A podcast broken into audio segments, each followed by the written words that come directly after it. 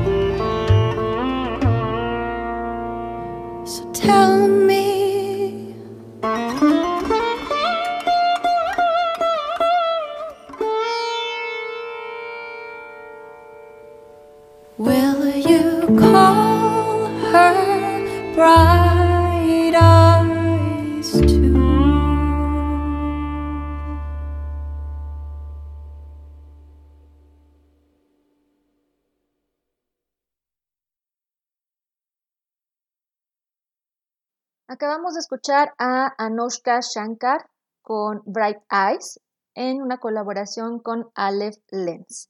Me encanta esa canción, espero que ustedes también la hayan disfrutado. Bienvenidos a una emisión más de Refractados. Les quiero recordar que cada viernes nos escuchamos aquí por el 100.1 FM de Radio Tech y que también nos pueden encontrar en Facebook como Refractados y tenemos también podcast en Spotify. Nos encuentran igualmente como Refractados. Ahí están todos los episodios que hemos estado produciendo desde el inicio de esta contingencia. Entonces, si ustedes quieren escuchar los programas de las semanas pasadas, pues pueden acudir ahí en Spotify y ahí los encuentran. El tema del día de hoy, relaciones sanas. ¿Qué es una relación sana? ¿Cómo determinar si estamos en una? ¿Cuáles son las características de una relación sana? ¿Y qué tan importante es la relación que tengo conmigo misma para poder generar y atraer este tipo de relaciones? Elegí este tema porque me parece muy importante ver la otra cara de la moneda. Ya sabemos, muchas hemos escuchado de relaciones tóxicas o hemos estado en una o estamos en una.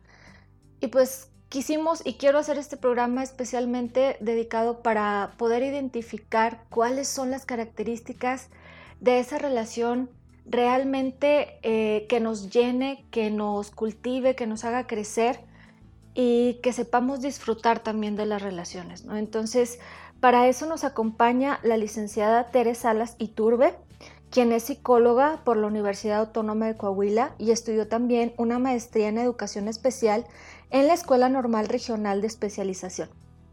Actualmente Tere ejerce su profesión como parte del proyecto Papatia, que ofrece atención psicopedagógica, terapia psicológica, estimulación sensorial, apoyo a la educación inclusiva y red de padres. Tere nos acompaña y nos va a explicar, nos va a platicar el tema del día de hoy. Hola Tere, ¿cómo estás? Bienvenida.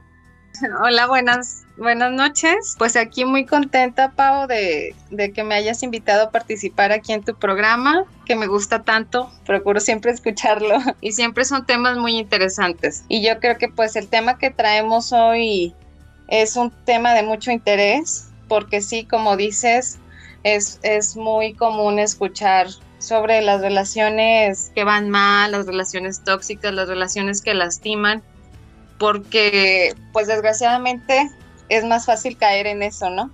Que en una relación que esté sana, una relación que esté saludable. Nadie nos enseña realmente a tener una relación sana de pareja, ¿no? Para comenzar, eh, explicando un poquito de dónde viene esa necesidad de relacionarnos con las personas, ¿no? O sea, somos seres humanos, por lo tanto somos seres sintientes y tenemos esa necesidad de afecto, porque justamente los seres humanos no podemos subsistir sin, sin el afecto, ¿no? Desde que nacemos. la primera relación que tenemos es con, con nuestra madre, con, con la progenitora, entonces empezamos a generar un apego con ella, que hay diferentes tipos de apego según la teoría de John Bowlby. Existe el apego seguro, que es como el, que todos eh, deberían de tener, ¿no? Al que todos deberíamos de aspirar en la relación con la madre. Un apego seguro nos va a hacer una, una, persona pues menos dependiente, una persona que confía, porque confías en que tu mamá va a estar ahí para cubrir tus necesidades físicas para empezar, ¿no? Y tus necesidades afectivas. Es una madre que está presente y, que está brindándote todo el, afecto que necesitas. Pero desgraciadamente existen otros dos tipos de apego. El apego inseguro es, o, el apego evitativo es cuando la mamá no está ahí presente puede ser por, por, muchísimos factores, ¿verdad? O sea, por muchos motivos, a lo mejor tiene que trabajar o tiene que hacer otras actividades o simplemente no le nace a ella por, no sé, depresión postparto o un sinfín de motivos tener tanto acercamiento con el bebé.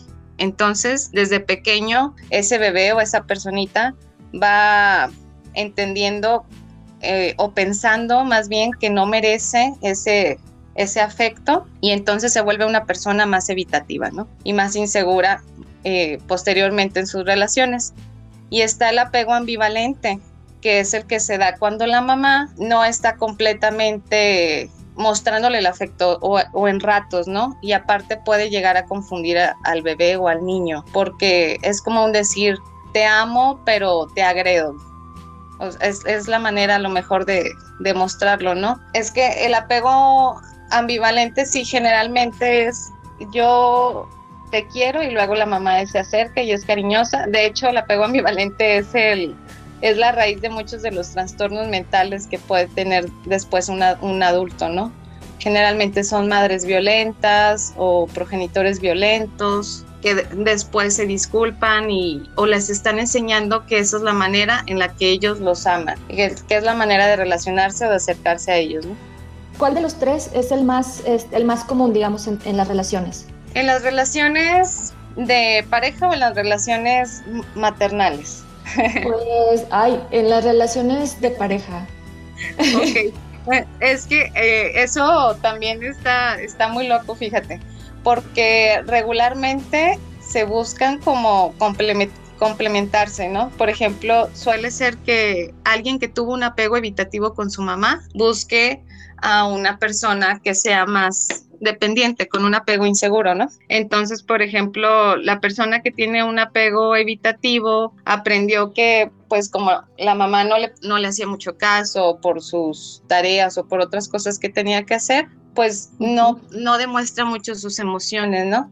Y por ejemplo, él o ella no las va a demostrar y si su pareja es dependiente, eso le va a causar conflicto y desconfianza, va a decir, ¿por qué no me lo está demostrando? ¿No me quiere lo suficiente? ¿O qué está pasando? ¿No? Entonces, generalmente se complementan, pero esto no siempre es, o sea, no, no siempre tiene por qué ser negativo, porque incluso una persona con apego evitativo que le cuesta más mostrar sus emociones o su afecto, pudiera llegar a aprender de alguien que tiene ese, en cierta forma, esa como dependencia o, o que busca más eh, cuidar ¿no? a la persona. Las necesidades afectivas pues es algo normal, es algo em, inherente a los seres humanos, o sea, está bien tener esa necesidad de cariño, Tere, porque también últimamente se ha visto, o bueno, yo veo mucho en redes esto de que pues este, no necesitas a nadie, con que te tengas a ti mismo o a ti misma es suficiente. Está bien en cierto momento o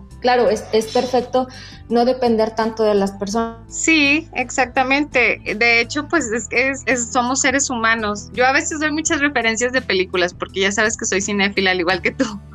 Pero es como la película de Wild se llama, donde un chico va, va, que él quiere llegar a Alaska, quiere así como ah. alejarse de todos al final, ¿no?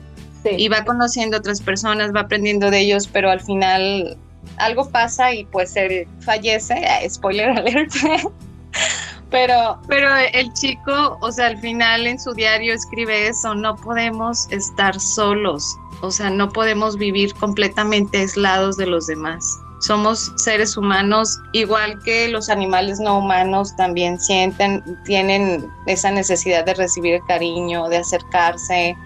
Eh, es, es algo inherente a nosotros. Es como el estudio no sé si has escuchado del estudio de René Spitz. En la Segunda Guerra Mundial, él estudió el comportamiento de 100, 100 bebecitos de menos de 18 meses, pues que habían quedado huérfanos. Entonces, como algunos incluso dejaban de tener signos vitales porque no tenían ese cariño ni ese afecto de una figura materna, pero luego había otros que las mismas enfermeras o médicos se acercaban y les daban afecto y ellos sí podían subsistir. Pero entonces ahí es cuando realmente nos hace preguntar, la necesidad de afecto es algo vital en los seres humanos. Claro, entonces partiendo de esto, nosotros vamos a, guiar este, este tema eh, partiendo de esa premisa, ¿no? Las necesidades afectivas son reales, son, es normal tenerlas, pero pues nosotros vamos a ir adentrando ahora ya eh, ¿qué es una relación sana? Estamos hablando, pues obviamente, de, la relación con una misma y también de la relación de pareja. Yo tengo varias preguntas que hacerle aquí a nuestra especialista, a Tere.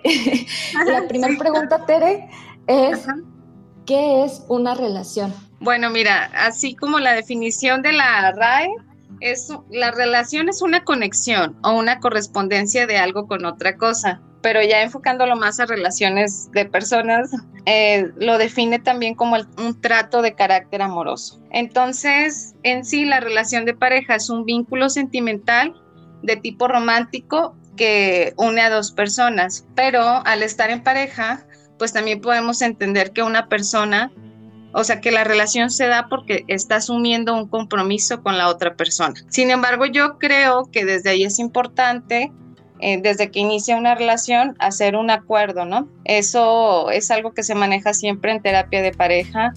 Cuando está iniciando una relación es indispensable poder hacer algún tipo de acuerdo, por ejemplo, de exclusividad porque luego, o sea, uno puede decir, hay cosas que van inherentes en la pareja, ¿no? Como que no me va a ser infiel o ciertas cosas, pero ya va dependiendo de cada pareja o de cada persona cuáles son sus ideales o cuáles son sus objetivos de estar juntos, ¿no? Entonces, sí, sí te va, sí va a ser un indicio de que una relación va a ser más sana si empezamos bien desde el inicio haciendo este tipo de acuerdos, ¿no? Los aspectos o sea, lo que esperas de la otra persona, en lo que tú esperas que ella se pueda llegar a comprometer. Y eso va a ser determinante para iniciar una buena relación. Y bueno, vamos a pasar a la siguiente. ¿Qué es una relación sana, saludable, bonita? bueno. Sí. Bueno, la palabra como a lo que queremos llegar, ¿no? sí, a lo que queremos llegar. Ay, es que sí, sí es muy bonito. eh, pero para poder entender lo que es una relación sana, eh, a mí sí me gustaría aclarar lo, primerito lo que no es, ¿no? Y yo pienso que es importante mencionar que no es una relación basada en el amor romántico, que es esa idea que, que ya es una creencia racional en, en la mayoría de las personas. Es una idea aprendida desde que somos niñas, desde que somos pequeños, ¿no? Que la televisión nos mete la idea que las novelas, que los libros, eh, surge la novela romántica y entonces empezamos a, tener un concepto de las relaciones muy diferente a lo que es una relación sana, ¿no? Porque el amor romántico eh, está lleno de mitos y de creencias que no son. El más, el más así fácil de identificar es la creencia de que el amor todo lo puede. Entonces, eso no, eh, no puede llegar a ser cierto porque entonces estaríamos permitiendo y perpetuando quedarnos con alguien que nos dé lástima, o sea, que más bien que nos lastima, que nos engaña. Entonces, es la idea de que el amor todo lo va a transformar y que todo lo puede, ¿no? Bueno, y yo creo que esta idea, pues obviamente está influenciada por la religión, que te dice, que estás con tu pareja o con tu esposo y que tienes que soportar esas cosas porque el amor lo va a poder transformar, lo va a poder cambiar como si el amor fuera un, un ingrediente eh, mágico, ¿no? Que, que, vaya a transformar a la persona. sí, sí lo, hemos, sí lo hemos visto, ¿no? De que es que es un mujeriego, ay, conmigo va a cambiar, yo voy a hacer que cambie, o sea, eso no pasa, no sucede. Entonces, bueno, el amor romántico, ¿qué otra característica? la primera, el amor todo lo puede. Sí, es, es uno de los mitos, ¿no? De que el amor todo lo puede pero también el amor romántico nos hace creer que existe el amor a primera vista eh, por las películas, ¿no? De que oh, aparece mágicamente la persona y ya hiciste clic y con esa persona luego parece que el universo conspira y, y se dan todas las cosas muy bonito, ¿no? Y no, realmente no es así. Hay atracción física a primera vista, obviamente. Hay características que nos gustan de las personas y, o, que nos atraen, pero así como ya es, el amor se dio y mágicamente, pues es, es imposible. El amor implica trabajo, obviamente. También la idea de la media naranja, que yo estoy incompleta, que yo creo que viene desde el mito de los andróginos, que estamos incompletos y tenemos que buscar a nuestra, a nuestra otra mitad, ¿no? Que los celos, esa es de las peores, ¿no? Los celos son una prueba de amor. Ay, horror, horror. Sí, sí, porque pues eso también hace que permitas que la persona sea real, pues es, violencia también, los celos, ¿no? Permites eso. Entonces, lo peligroso es que esto te, te lo muestran, como te digo, en las películas y, y, vas creciendo y en tu adolescencia y te vas desarrollando con esas ideas y entonces algunas cosas que van pasando en tus relaciones de pareja las vas permitiendo o pensando que están, que están bien, pero construir una relación de pareja sana implica estar dispuesto, dispuesta a trabajar en ella y en una misma, obviamente. Eh, la relación sana va a ser aquella que te aporta, que te genera bienestar y que te da seguridad. Y, y, bueno, pues hay algunas características para determinar, ¿no? Si estamos en una relación sana o cómo podemos hacer para tener una, una relación sana. Ok, apunten vayan por un papel, una pluma y apunten. La primera es eh, la característica de poder amar desde la libertad, ¿no? Y esa, pues sí, llega a ser también muy complicada porque implica entender que el otro no te pertenece. Y, y cuando estás en la etapa del enamoramiento, que, que debemos de aceptar que el enamoramiento o la etapa de la limeranza es muy física, por el nivel de hormonas, los neurotransmisores, todo lo que, lo que pasa en nuestro cuerpo. En esos momentos obviamente buscas estar más con la persona, en contacto y todo. Entonces, el lograr entender que el otro no te pertenece, que la persona que está contigo, así como tú, están eligiendo estarlo a, a través de la libertad, ¿no? O sea, soy libre de estar contigo, soy libre de mantener esta relación pero también soy libre de marcharme en el momento en el que yo pues ya, ya sienta que esto no crece, que no me aporta o, algo por el estilo, poder sentirte libre de, que, de que te puedes marchar y entender que el otro también puede hacerlo, ¿no? Es difícil, pero se puede hacer. Y volviendo a lo que te decía de las, de las películas, hay una película, no recuerdo el nombre, ya salió hace como unos 10 años, pero actúa Jennifer Aniston y dijo una frase que a mí me, marcó mucho y que pues me ha ayudado, o sea, me la recuerdo a mí misma en, en mis relaciones, que dice a la persona que ama, ¿no? Eres parte de mi vida, pero no eres mi vida. Ajá. Ajá. Sí, eso es bien importante, o sea, no darle Sí, o sea, obviamente no quiero decir importancia, pero sí no darle todo el poder de que si una persona se va, te quedas sin nada. Hay relaciones donde se terminan y él o ella terminan destrozados diciendo, es que se llevó mi vida. Pues ahí hay que detenerse a pensar, ¿no? O sea, ¿por qué una persona tiene tanto poder sobre, sobre ti, no sobre tu persona? Y por qué tu vida eh, se la dedicas como si fuera, no sé, este un ser superior, ¿no? De que pues mi vida toda te pertenece. Pues no, hay que tener amistades, hay que tener hobbies, pasiones. Sí, y de hecho eso nos lleva al siguiente punto, que es el de conservar la individualidad. O sea, el primero es amar desde la libertad. Yo te amo porque soy libre y me amas porque eres libre de hacerlo, ¿verdad? Y, es, y estoy porque quiero, pero también me puedo marchar cuando yo lo, yo lo siento. Pero la segunda es conservar la individualidad.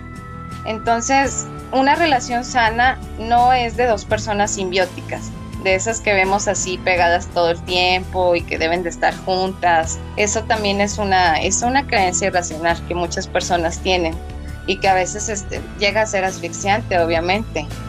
No, una relación sana te permite también relacionarte en otros ámbitos que a ti te gustan, que tú tienes, de, eh, la intimidad, los espacios con tus amigos, con tu familia, poderte relacionar con, con, otros grupos de personas, ¿no? O de crecimiento personales, que no necesariamente tienen que ser compartidos con la pareja. O sea, hay, cosas y es importante que sí lo comparta, pero también permitir esa individualidad. Eh, entender y permitir que cada uno puede crecer de forma individual, además del crecimiento de pareja. Si hay una relación, por ejemplo, pero que al otro le causa conflicto y que a pesar de permitirlo, tienen problemas por eso, ¿eso es sano, Tere? O sea, sí te permito ir, pero, o sí te permito que salgas, pero hay mucho conflicto por esa, por esa individualidad que tú me estás pidiendo. Mira, cierto nivel de conflicto es normal y hasta necesario para poder aprender, ¿no? Pero si ya se han buscado soluciones o se han planteado o realmente la otra persona se ha abierto, ¿no? Para decirle, eh, esto no me parece o de plano e, esto me desgasta, yo necesito, bueno, es que realmente ni siquiera debería de, necesitar explicarse tanto, pero justamente por los, los apegos que tenemos, o sea, sí hay algún tipo de personas que tienden más a la desconfianza y les cuesta y les cuesta y les cuesta eso, ¿no? Sí es importante trabajarlo, porque sí puede volverse en algo, pues, muy insano, ¿no? Ok. Es otra otra característica. Ajá. Sí, ese es lograr la comunicación y el diálogo. Aquí es permitir crearse un proyecto de vida juntos pero aprendiendo a negociar, ¿no? A ceder. Sé que ceder es como que lo que más cuesta también. En, en ocasiones es importante ceder un poquito y llegar a acuerdos con las personas, pero siempre comunicar lo que realmente estás sintiendo y lo malo también, porque créeme que hay muchas personas que, que por el afán de mantener una relación o de no causar conflictos, prefieren callarse algunas cosas que les molestan y al final es como una bola de nieve. va creciendo, va creciendo, se va repitiendo obviamente y pues sí llega a afectar a, la relación de pareja.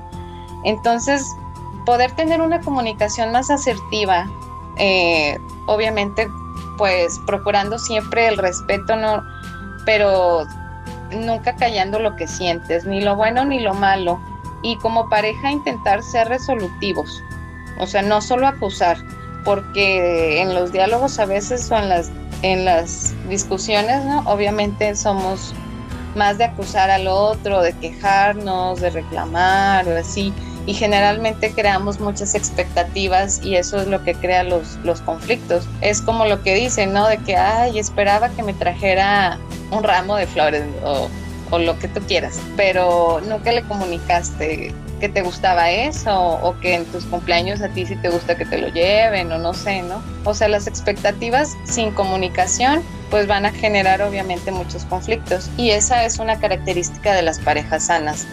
Tú ves que se comunican y que saben dialogar. Claro, no siempre porque no son no son perfectas, pero van aprendiendo durante la marcha a poderse comunicar de una manera más efectiva. Ok, quiero recalcar, este, audiencia que dice diálogo y diálogo constructivo, ¿sí? No son discusiones, no son gritos, bueno. Ajá. Eh, sí, no, no, no, se llegan a las ofensas, entonces es, es un diálogo en, donde se llega a solucionar el problema. Entonces, bueno, ahí está. Y eh, la otra característica que es muy bonita, de lo que más se disfruta, pues es compartir tiempo en pareja, porque aunque no lo creamos, sí hay parejas que son, en especial lo que decíamos de los evitativos, ¿no? Como que quieren más su individualidad y sí, es muy importante la individualidad, pero luego cómo vas a crecer con la persona, o cómo la vas a conocer, o cómo vas a disfrutar, o saber, saber que si quieres seguir estando con ella, ¿no? Si no estás compartiendo ese tiempo de calidad y de disfrute. Es poder hacer actividades que les gustan. O sea, qué padre y lo, de, lo ideal es, es, tener gustos, o, sea, los dos similares, ¿no? Pero también eh, eh, mostrar esa apertura de que si a uno le gusta algo, ah, bueno, pues vamos a intentarlo esta vez y a la siguiente probamos lo que a mí me gusta. O sea, poder, poder compartir eso obviamente compartir los aprendizajes, eh, lo que uno va, va viviendo en su vida laboral o en su vida académica, o sea, poderlo compartir, porque eso es lo que enriquece mucho las relaciones y pues claro que la intimidad sexual también es una parte de, de ese tiempo compartido en pareja y es muy, muy importante poderlo disfrutar. Esa parte, lo último que dijo Tere, que se disfrute, que no se sufra, eso es bien importante también recalcarlo. ¿Y alguna otra característica, Tere? Sí, em, la empatía también es muy importante, Pau, porque eh, eh, lograr entender a, tu pareja o, o sea, entender para, para, empezar que tiene una historia de vida muy diferente a la tuya, ¿no? Eh, porque tuvo obviamente una familia distinta, aprendió cosas muy distintas, también para empezar, tiene personalidad diferente a la tuya y ve el mundo a través de sus ojos, de una forma diferente a la tuya. Eso a veces genera ciertas discusiones, pero ser más comprensivos al respecto, ¿no? Al, momento de solucionar conflictos, pensar y reconocer, ok, a lo mejor esto le cuesta más a él por lo que vivió. No significa solaparlo, obviamente, o justificar, pero sí poder entender, eh, o sea, ponerte un poquito en los zapatos del otro, por ejemplo, en, a veces pasa que en las, en las parejas dicen, es que no entiendo por qué le molesta tanto eso, no sé, que, que no la abrace o X cosa, ¿no? Que no la abrace tanto o así, pero es, o sea, pueden ser heridas desde la infancia, por alguna situación le, le, causa ese conflicto y poderlo dialogar para empezar, pero también entenderlo. Ok, entonces ahorita dijo Tere, no se trata de justificarlo, porque pues estamos en un país bastante machista, entonces si te toca un, un novio, voy a hablarlo así porque es la mayoría, es, son los números, ¿no? Este, Si te toca un novio golpeador, no vas a decir, ay, pobrecito, es que en su familia su papá golpeaba a su mamá y por eso es así. O sea, no, eso no cabe en la empatía. Sí, o sea, hay... hay eso no es empatía. En ¿no?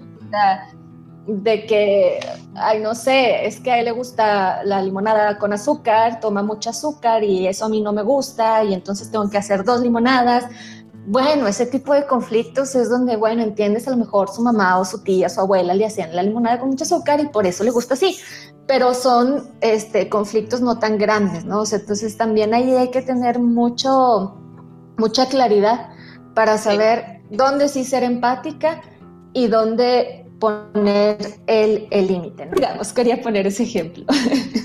No, sí, y está súper bien que lo menciones porque estamos hablando de relaciones sanas. O sea, una relación donde ya te están lastimando o agrediendo para nada es sana. Entonces, eso sí, ahí sí, no, no, es, no se puede ser empático, ¿no? Nunca, nunca es justificable la, la violencia. Y sí, esto más que nada es no aferrarnos a tener siempre la razón, sino entender un poquito el punto de vista de la otra persona y estar abiertos a, escucharlo. Y el, otra característica, Pau, que es muy, muy, muy, muy bonita, bueno, que a mí se me hace como la más enriquecedora de las parejas sanas, es entender que la relación se va transformando, eh, porque obviamente pasa el tiempo, pasan las experiencias y a veces queremos que las cosas sigan igual, no sé, por ejemplo, la pasión que siempre está encendida o así. Pero no, a veces luego puede haber este más disfrute incluso en el compartir un libro o en el compartir aprendizajes o en hacer un proyecto juntos que en lo sexual, o sea, y luego tiempo después va a volver a estar bien lo sexual. ¿Me explico? O sea, hay fases. O sea, ¿qué me estás diciendo? Que no es como estos cuentos y estas novelas que te dicen que siempre vas a sentir el acá el, corazón agitado cuando ves al novio, a la novia, y o sea, no siempre voy a estar en este estado de, quererlo ver, de estar emocionada, de querer estar todo el tiempo juntos. ¿Eso me estás diciendo, Tere? Sí, lamento decirte que no es cierto eso. no.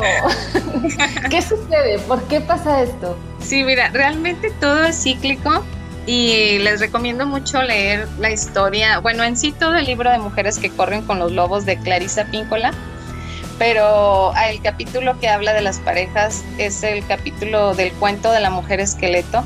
Esta terapeuta trabaja en base a cuentos y narraciones. Entonces, en, este, en este cuento, perdón, se habla de la naturaleza de la vida, muerte y vida en las relaciones de pareja. Y aquí me gustaría leerles así textual una parte de, de ese capítulo que me pareció muy interesante. Dice, el amor en su plenitud es toda una serie de muertes y renacimientos. Abandonamos una fase, un aspecto de amor y entramos en otra. La pasión muere y regresa. El dolor se aleja y aparece de nuevo. Amar significa abrazar, y al mismo tiempo resistir muchos finales y comienzos, todo en la misma relación.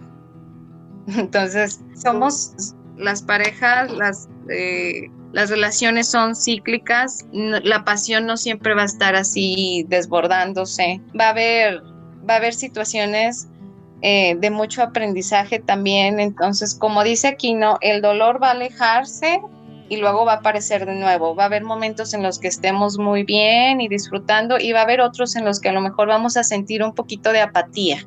¿Y qué es lo que pasa en la mayoría de las parejas cuando pasan estos como aplanamientos afectivos? Se alejan, ¿no? Es como, no, ya no estamos tan bien o ya perdí el interés o este tipo de pensamientos. O si, si hubo una discusión fuerte, eh, no, pues ya, ya no estamos este, tan contentos como siempre, ya no me siento tan feliz y todo pero en sí la naturaleza de los humanos somos cíclicos. Imagínate dos seres humanos compartiendo una relación, pues también lo va a hacer.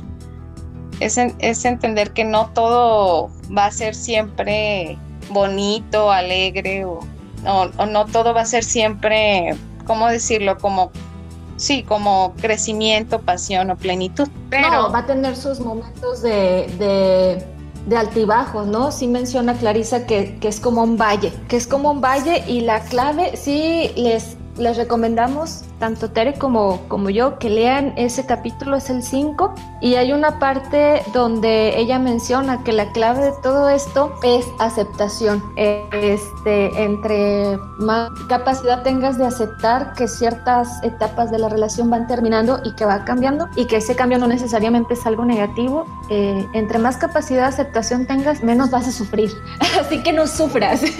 si el novio ya no te lleva serenata como lo hacía los primeros años, pues es normal, es normal. Y ahorita dice Tere, este, imagínate dos personas conviviendo. Si conmigo tengo, con mis ciclos, los propios ciclos, observar, Tere, ciclos, híjole, es bastante trabajo, ¿no? Y eso nos lleva un poquito también a, algo que queremos tocar, pero bueno, dime, dime Tere, si ya tocamos el punto de la autoestima o seguimos con características. No, bueno, la última característica que quería mencionar es, eh, es que si te fijas todas van entrelazadas, ¿no? Sí, sí, sí. Pero es saber establecer los límites. Límites, límites. A ver, híjole, yo creo que más de uno van a saltar ahí. ¿Qué es eso? Bueno, el, poner un límite es la capacidad de decir hasta aquí te permito que intervengas, ¿no? O hasta aquí permito cierta acción tuya. Van a variar en cada relación y en cada persona. Entonces, depende de lo que tú estés dispuesto a tolerar, ahora sí, como decíamos, pero eh, que igual decíamos que la palabra tolerar o soportar es una palabra muy fuerte, ¿no? Entonces, no se me hace a mí tan congruente que alguien tenga que soportar algo que lo lastima, que le duele y, conductas que al otro, que no deberíamos dejar pasar, que es lo que sucede muchas veces, ¿no? No ponemos ese límite y vamos dejando pasar ciertas cosas y pues sí se va, ahí es cuando se va tornando más tóxica la, la relación muchas veces no ponemos esos límites justamente por, por la dependencia que tenemos ya a la otra persona. O por el temor de que se vaya, ¿no? También es, bueno, este, aguanto eso, no me gusta que, por ejemplo, que invite a sus amigos los viernes en la noche a, a, estar aquí en la casa, hablando por ejemplo de una pareja que vive junta o casados. Pero pues bueno, se lo paso porque pues si se va después, ¿qué voy a hacer yo sola? O sea, no, ¿verdad? Entonces, es, este, aceptar ese tipo de cosas, hay que ver por qué lo haces, ¿no? También. ¿Cuál es el motivo de, que aceptes esas cosas? Y siempre, si mal, si no me equivoco, Tere, siempre está relacionado con qué tanto te valoras a ti misma, a ti mismo. Claro, va muy, muy de la mano con tu relación con, con tu propia autoestima, ¿no? Y con tu autovaloración y concepto que tienes de ti misma el, va a influir porque obviamente la autoestima, entre más sana estés tú, más sana la pareja que atraigas o que elijas. Vámonos, a ver, repite eso por favor, repítelo, Tere. entre más sana estés, más sana la pareja que atraigas y que elijas. Y sí pasa, o sea, este es un aprendizaje. que elijas. Ajá, que tú elijas, porque obviamente tú sabes, eh, el momento de la atracción y todo, puede que tú la traigas a otras personas, pero también está en tus manos elegir si vas a estar o no con esa con esa persona, ¿no? Entonces, pues sí, hay que recordar Virginia Satir, una terapeuta muy conocida en el tema de la autoestima. Ella me gusta mucho porque hace una metáfora de que la autoestima es como una olla vacía que llenamos nosotros con nuestros pensamientos y sentimientos hacia nosotros mismos o a veces permitimos que le vayan echando las otras personas, ¿no? No sé, que no eres lo suficientemente lista y ya, vas llenando tu olla. Es como si cada persona tuviéramos, tuviéramos esa olla que vamos cargando. Entonces, imaginemos esa olla, es importante llenarla de pensamientos positivos, de sentimientos positivos hacia nosotras mismas y de mucho, mucho reconocimiento, ¿no? Porque si no lo hacemos, si no nos reconocemos, si no nos valoramos, va a ser más fácil que nos lleguen a lastimar, a, a desarrollar la dependencia emocional de la que ahorita hablábamos y luego entonces es cuando creemos que pues podemos tolerar esas mentiras, el maltrato o justificar comportamientos de violencia, como ya habíamos dicho, ¿no? Porque como yo me siento más completa o me siento mejor cuando estoy con él o, o creo que él me da valor, o sea, él me hace sentir más valiosa, o sea, que, que todo lo estamos poniendo en esa persona o en esa pareja, entonces eh, es peligroso porque creamos esa dependencia y, los límites se, se, rompen, ¿no? Entonces, si valoro más a, a, mi pareja o a la otra persona que a mí misma, o si creo que no soy capaz de estar sola, que también es, es algo que a muchas mujeres les pasa, o que mi pareja le da sentido a mi existencia, entonces no me siento lo suficientemente a gusto conmigo misma, ¿no? Y voy a permitir, permitir todo esto. Yo sí puedo decir que el rodearme, y creo que las personas que se rodean de personas que se valoran, que se reconocen, eh, también, también como que se contagia, pienso yo, esa autoestima. A mí me encanta, por ejemplo, ver en Facebook cómo las mujeres se echan porras, ¿no? O subes una foto, o subes un logro y, y se y, lo comparten y lo reconocen. El reconocimiento es muy importante de los demás, pero de ti misma, ¿no? El gustarme cuando me veo en el espejo, el, el creerme lo suficiente porque somos lo suficiente, es muy importante. Entonces, por ejemplo, estos puntos los trabajamos nosotros en el Círculo de Mujeres de Red de Amor Infinito. Eh, hemos trabajado también el tema de la pareja pero nos enfocamos mucho, mucho en el, en el tema del amor a una misma, de tratarnos bien, de autocuidarnos y nos compartimos tips y compartimos experiencias y nos apapachamos entre todas. Entonces es, es muy bonito y esto nos hace crecer a nosotras, o sea, como, como individuos y, haz de cuenta que cuando vas al círculo o te rodeas de este tipo de, de mujeres valientes, que se aman, que reconocen lo que merecen, eh, hasta tus relaciones las observas desde otra perspectiva y créeme que hay muchas que se han dado cuenta de que no, no merezco estar con una persona así, ¿no?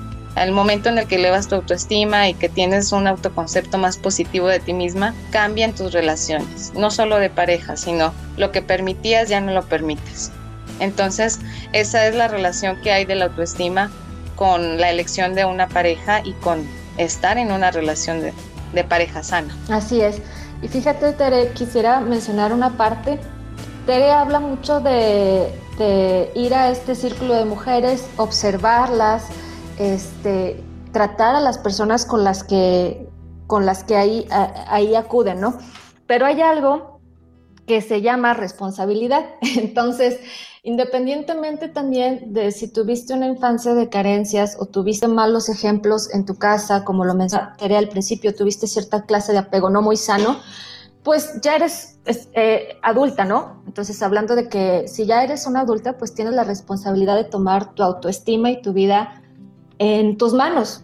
Entonces, y si, ajá, entonces si la tomas en tus manos y partes desde que tienes tú el poder de decidir cómo quieres quererte y cómo quieres amarte y cómo quieres tratarte, desde esa decisión basada en la responsabilidad, podrías sanar y podrías lograr relaciones también más sanas, desde la parte de, de la autorresponsabilidad, ¿no? No, sí, me encanta y estoy totalmente de acuerdo, porque se trata de ser responsables de nuestros sentimientos y valorarlos, ¿no? de nuestros pensamientos, de nuestras acciones y de nuestras relaciones, porque somos personas adultas y ya nos responsabilizamos también de todo, de todo esto, ¿no? Y, también el saber eh, el merecimiento que yo tengo, qué es lo que siento que merezco, ¿no? Que, porque luego también muchas, muchas mujeres se mantienen en relaciones insanas porque creen que es la, lo mejor que pueden aspirar de tener como pareja, es que no voy a conseguir a alguien mejor, es que, o sea, a pesar de que, de que nos vemos poco, de que no, no me habla o no se comunica tanto conmigo, pues cuando lo veo sí es bueno, me quiere, ¿no? O sea, eso de querer justificar o de sentir que es lo mejor que vamos a encontrar cuando no estamos realmente a gusto, pues también es un foquito de, de alerta, ¿no? De nuestra autoestima. Hay también varias, varios capítulos de, del libro de Clarisa. No sé si me quieras colaborar con esa parte, Tere. No estaba en el, en el programa, pero sí quisiéramos hablar un poquito acerca de, bueno, quiero tocar ese tema, ¿no? Un poquito de, del libro de Mujeres que corren con lobos, pero específicamente hablando de ese libro, se lo recomendamos mucho porque te enseña también cómo poner límites y cómo hacerle caso, ahorita hablando de las relaciones, pues que no, no son muy, muy sanas para ti. Hacerle caso a tu intuición, ¿no? Para ayudarte a salir de una relación que no es sana, tienes que hacerle caso a ese, digamos, sexto sentido que todas las mujeres parece que tenemos. Sí, Claro que sí, es, es la intuición que muchas veces tenemos dormida, ¿no? Que no queremos darnos cuenta y a veces la vamos, la vamos tapando, no la queremos escuchar, pero incluso la intuición hasta físicamente te puede, o sea, te puede llegar a dar esas, esas alarmas, ¿no? Porque luego, luego pasa de que te duele la cabeza siempre o de que te sientes desganada cuando estás con esa persona que luego dicen que son como hasta vampiros de energía que te hacen sentir así. A veces ya cuando la relación está tan desgastada o es tan insana, están sucediendo ese tipo de cosas y preferimos ignorarlas. Es eso, es, es como si ignoráramos nuestra intuición y no quisiéramos escuchar eso. Y sí, el libro de Clarisa, de Mujeres que corren con los lobos, es maravilloso.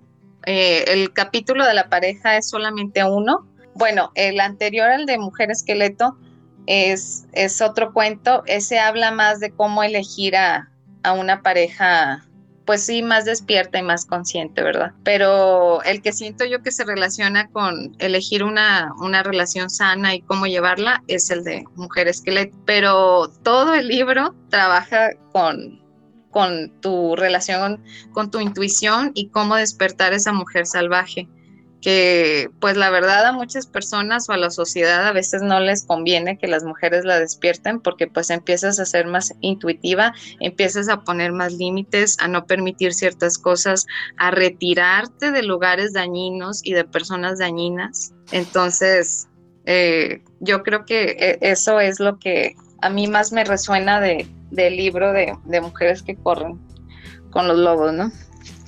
Así es, pues muchas gracias, Tere. Se nos está terminando el tiempo. Espero, yo creo que este tema da para mucho, para mucho, para mucho, pero queremos dejarles también este, con, con esta conclusión. ¿Qué puedo hacer, Tere, si ya me di cuenta que mi relación no es sana? Pues para empezar, este, contigo misma, es importante reconocerlo, ¿no? En, en, primer punto, eso ya si tu intuición te lo dijo, o ya te diste cuenta que, que de plano, a, a, pesar de ciertos esfuerzos o ciertos cambios que has querido hacer, la, la relación no cambia y ya no te está aportando, cuando se vuelve tormentoso, cuando se vuelve fatigante, si estar con esa persona te hace sentir insegura, estresada o si te mantiene en incertidumbre, es, es importante considerar eh, una, una de dos, ¿verdad? Yo, yo pienso que sí puede pueden cambiar porque pues soy terapeuta,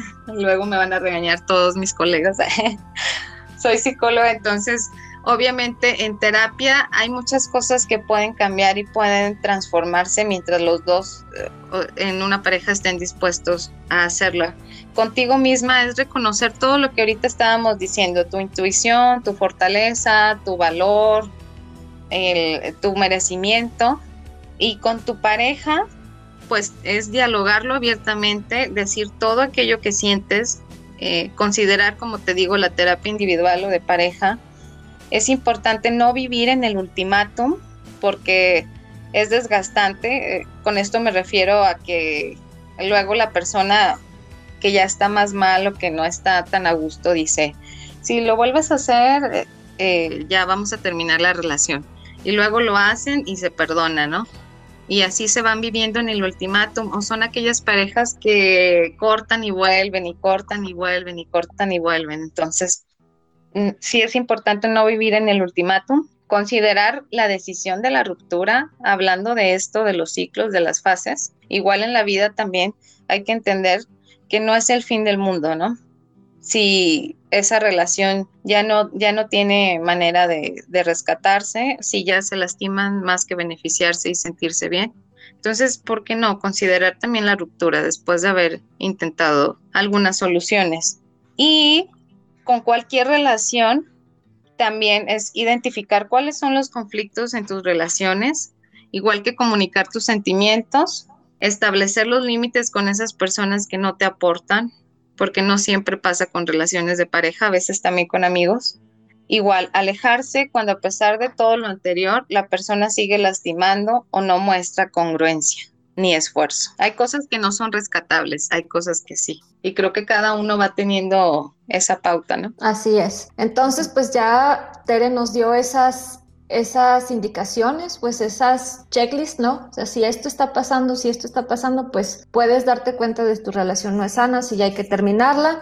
Y como ella dice, ¿no? No se acaba el mundo, no es el fin del mundo, hay una solución. Y lo mejor es tener estas relaciones que, pues, que te hagan disfrutar y estar feliz, ¿no? Al final, sí creo que mucho, mucho depende, Tere, de la visión que se tenga de la vida. Y yo creo que crecimos muchas con la idea de que la vida se viene a batallar, que la vida es dura, que la vida es sufrimiento. Y, este, y pues también cambiar un poquito esa percepción, ¿no? No tienes que sufrir una relación. No. Se puede vivir de otras maneras. Hay ejemplos de relaciones sanas Sí, sí las existen. Eh, ajá, sí existen. Entonces, este, y bueno, ya para concluir, ya se nos termina el tiempo. Tere, déjanos por favor tu contacto, este, dónde, dónde te podemos encontrar y dónde podemos acudir si nos latió lo del círculo de mujeres. Ok, miren, mm, me pueden encontrar a mí y a mis compañeras terapeutas en la página de Facebook de Papatia Atención Psicológica Incluso ahí por vía inbox pueden agendar alguna sesión en caso de que sea necesario. Nosotros brindamos terapia individual, terapia familiar, de pareja, a niños y adolescentes. Somos una serie de especialistas, de, de terapeutas, de psicólogas. Entonces ahí ustedes nos pueden contactar. Y para lo del Círculo de Mujeres, también tenemos una página de Facebook que se llama Círculo de Mujeres Red de Amor Infinito. Igual también pueden mandar solicitud. Ahí nosotros publicamos las siguientes fechas en las que nos vamos a reunir. Los círculos de mujeres, el objetivo es el, empoderamiento femenino, ¿no? Y el compartir con otras mujeres. Hay muchísimo crecimiento, hay muchísimo aprendizaje, tocamos todos los temas relacionados a la mujer. Entonces, las invito a asistir también. Pues ahí está, Papatia y Círculo de Mujeres Red de Amor Infinito en Facebook por si quieren contactar a Tere. Muchísimas gracias, Tere, por compartir tu tiempo con nosotras, por tu información. Y pues nosotros nos estamos viendo en otro episodio el próximo viernes aquí en Refractados.